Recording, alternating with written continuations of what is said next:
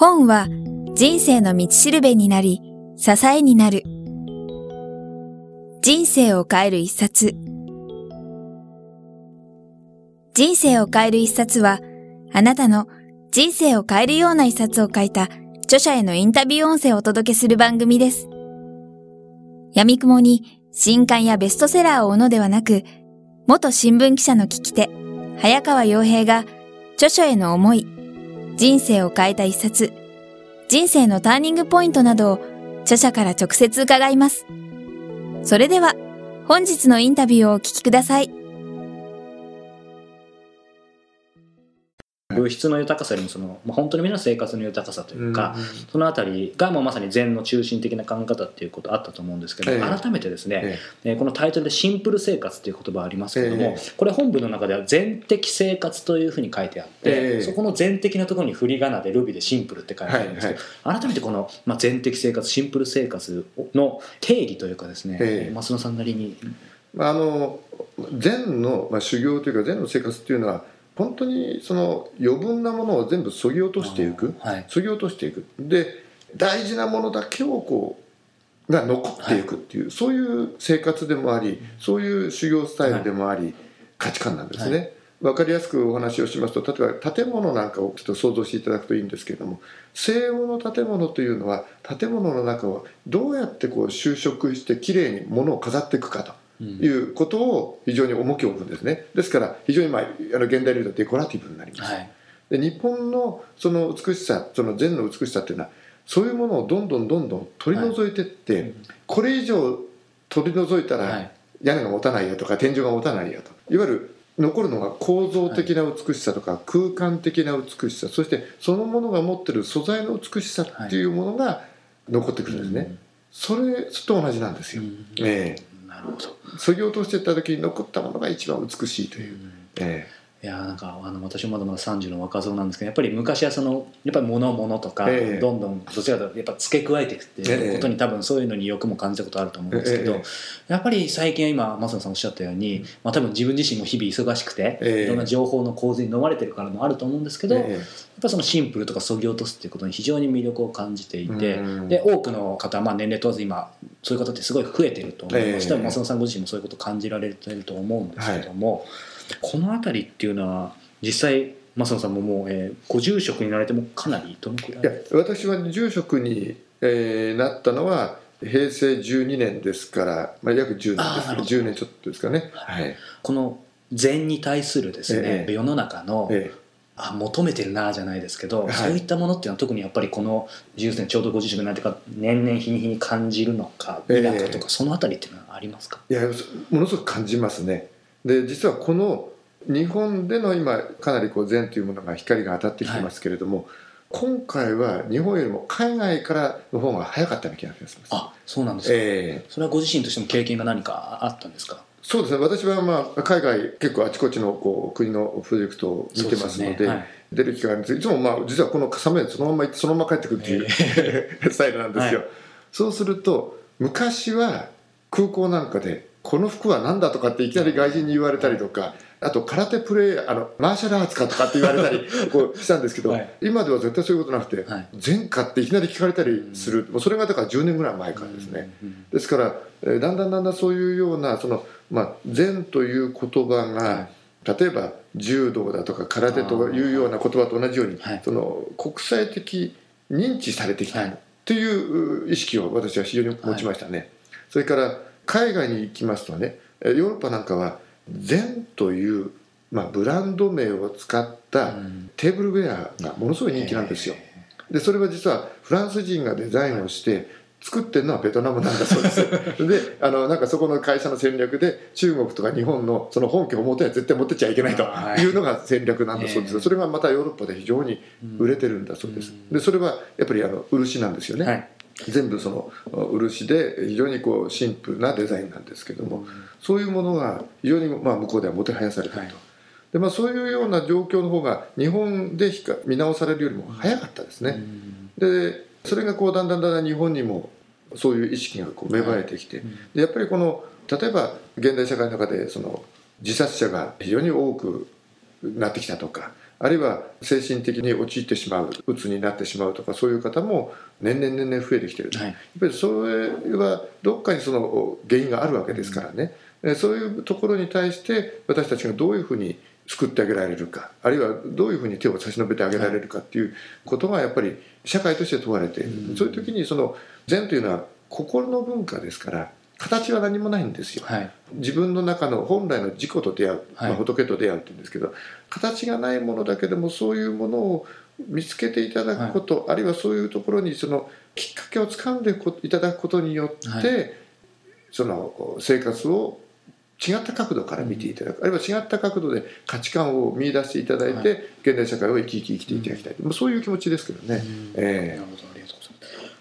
なぜ今日本でどんどんその禅がやはりもう一度見直されてるかっていうのがよく分かったんですけど、えー、逆に、えっと、その海外でも、はい、まあ、気づくのも早かったっていう話ありましたけども、えー、日本で受け入れられてる理由と海外で受け入れられてる理由って、まあ、同じ部分あると思うんですけど、えー、ひょっとしたらちょっと違う部分もあるのかなと思ったんですけど、えー、マサさんご自身がその海外で実際のテーマを作られて、禅が、まあ、いわゆるクールって言われてるのかちょっと分かるんですけどその辺はなぜ受け入れられてるというふうに感じますあのですね、まず大きなそのところからいきますとねやっぱり20世紀っていうのは物の豊かさイコール生活の豊かさだという、はい、まあ方程式みたいなものがあって、はい、でアメリカという強力な世界のリーダーがねこう旗にみんなついてったわけですよ。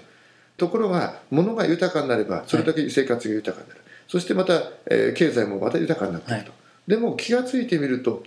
何か一つものをこう手に入れてもまた次のものが欲しくなって、はい、また次のものが欲しくなってそれが止めどもなくこうどんどんどんどん進んでいってしまう。はい、で一方でそれによって出てくるゴミはたくさん出るが、はい、環境破壊は起きてくるがいろんな問題がこう起きてきましたと、うん、この20世紀を終えて皆さんがいくらこう物が豊かになっても本当に生活の中で豊かさって感じられないっていうことを気づき始めたんですよね。うん、その時に、まあ、それはねヨーロッパの方々が早かったように私は思いますね。それからアメリカに行ったような気がしますけどもね、はい、そうすると今まではその物の豊かさイコール生活の豊かさだと思ってきたけど、はい、違ったものの見方あるいは考え方する国がどっかにあるんじゃないかというふうに彼らは思い始めたんですよ。その時にこう見た時にあなんだ日本とか中国は善というのがあって物じゃなくて心の豊かさが一番大事なんだっていうことを言ってるじゃないかってこう彼らは気が付いたわけですよ。もっと単純に言いますとね例えば食の文化から言いますと彼らはそのもちろんそのヨーロッパのこう伝統的なお料理をどんどん食べてると。でまあ肥えた方っていうか太った方も多いんですよ。ね、アメリカもそうですけど、はい、そして寿命が太るとやっぱり長く生きていかれないと。は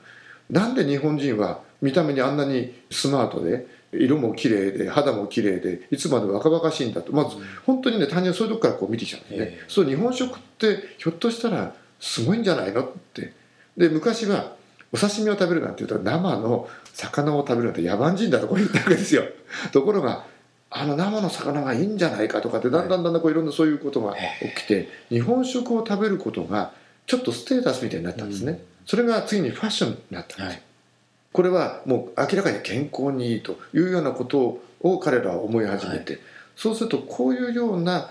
食文化を築いている日本という国の文化ってどうなのか、はい、それを支えてきたあるいは築いてきたその背景にある哲学だとか、宗教というのはどういうものなのかっていってどんどんどんどんこう深くこう入ってきたんですね、はい、でその時にやっぱり禅というものにこうみんな、うん、うん、行き当たってるんですよ。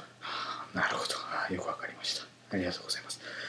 この今回の本書の中でですね1日1つすぐにできるということで100個シンプル生活の進めヒント書いてあるんですけども、えー、この中でですねやはり私も付箋もいっぱいあって全て印象的なんですけども最初に増野さんもおっしゃったぼーっとする時間を持つとか、えー、一人の時間を持つ、えー、あと脱いだ靴を揃える、えー、ベランダに小さな庭を作る、考えるよりも感じる、えー、自分の頭で考える。この辺りが特に気にはなったんですけども今日はですね逆に増野さんご自身が、特に気に入ってるじゃないですけどそういったものっていうのはもしあれば、うん、そうですね。早川さんのお話に出ましたそのやっぱり靴を揃える、はい。えー、あの却下証拠っていうことで書いたんですけれども、はい、あれが全て基本かなっていう気がしますけどね。なるほど。じゃあ改めてその靴が揃えられたら他のものも揃えられる。あるいは片付けられる、うん、例えば部屋が散らかっちゃってしょうがないとかってよくどうしたらいいでしょうかって聞かれることなんですけど、はい、それは散らかさなければいいんですよ。ね。散らかさなければいいっていうのはいや元あったものを引っ張り出してるわけですよ、そしたら終わったらそこに戻せば絶対散らかんないんですよ。まあ、新しいものをどんどんどんどん持ってきちゃえばまた別ですけど、元にあったところやれば散らかんない。それと同じように靴も履物もこう揃えてやれば何もその時にやれば後からこう全部揃えて歩く必要はないんですね、でそれが曲がってるのが気にならないようだと要は自分の気持ちがそこにまず行ってないっていうことですから、い、わゆる自分の心が整えられないってことなんですよ、ですから心を整えるっていうことはちょっと曲がってるものがあったらちょっと気持ち悪いなとか、はい、そういうあるいはこうどっかこうねお店なんか絵がちょっと曲がってるのったら自分でちょっと直したくなるぐらいの気持ちがあるとやっぱり全てのものが整えられますよね。もう一つ、まあ、そこには意味がありましたよね。その履物を備えるっていう、まあ、いわゆる言葉から来るあの直接的なことはそうなんですけれども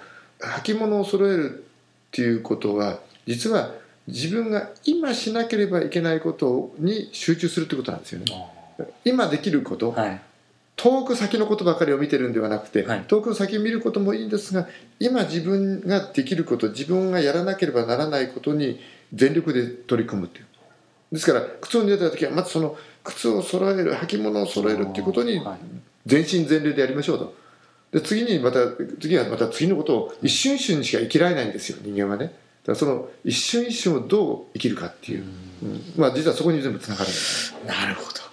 この中にもその100個の中には例えば座禅をするとか私もあのこの本読んで実は座禅とかもちょっとやってるんですけども、もちろんそれも大事だし、あのやった方がいいと思うんですけど今の話聞くとまず皆さん番組聞いてる方ができることっていうと本当にこの 靴を揃えることかなっていうふうにそうですね、まあ、靴を揃えるあの履物を揃える、はい、それからあの朝少し早く起きていただく、はい、これはやっていただくといいですよ。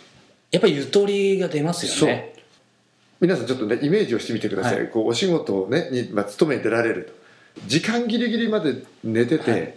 ああ遅れちゃうって言って飛び出していくっていう時と、はい、それからかなり時間に余裕を持って起きて、はい、新聞に目を通し時間に余裕があればちょっと散歩までしてね、それからこう出かけるっていうとどっちが一日こう充実していられるか。ですね。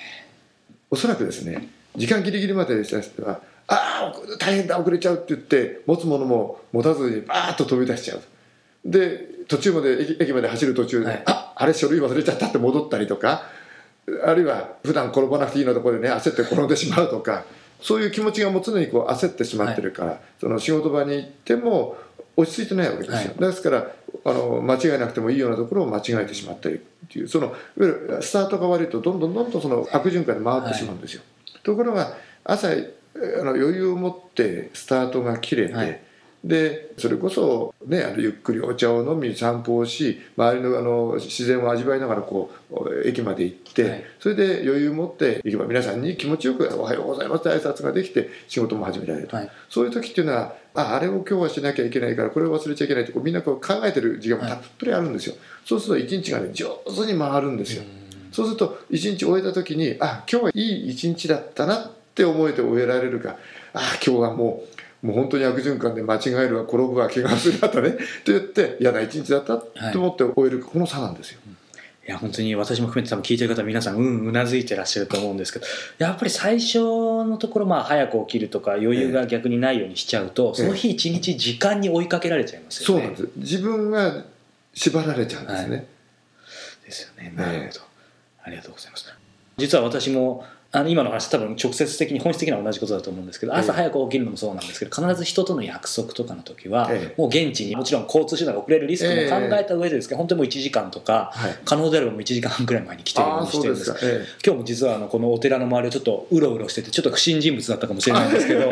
ただやはり早く来るとこういうインタビューを今日増野さんが非常にリラックスさせてくださっているのでですね聞きやすい雰囲気ではあるんですけどやはり緊張するのでやっぱりそれもいきなりギリギリに来ちゃうともうそれだけで余裕なくなってしまうのでそういうもんなんですよね。いや本当にその時間の使い方っていうのは自分自身に対して単純にその今いわゆる隙間時間とか細切れ時間うまく使う時間術っていう部分もあると思いますけど、もっと今の話って本質的なことかなっていうふうには思いました。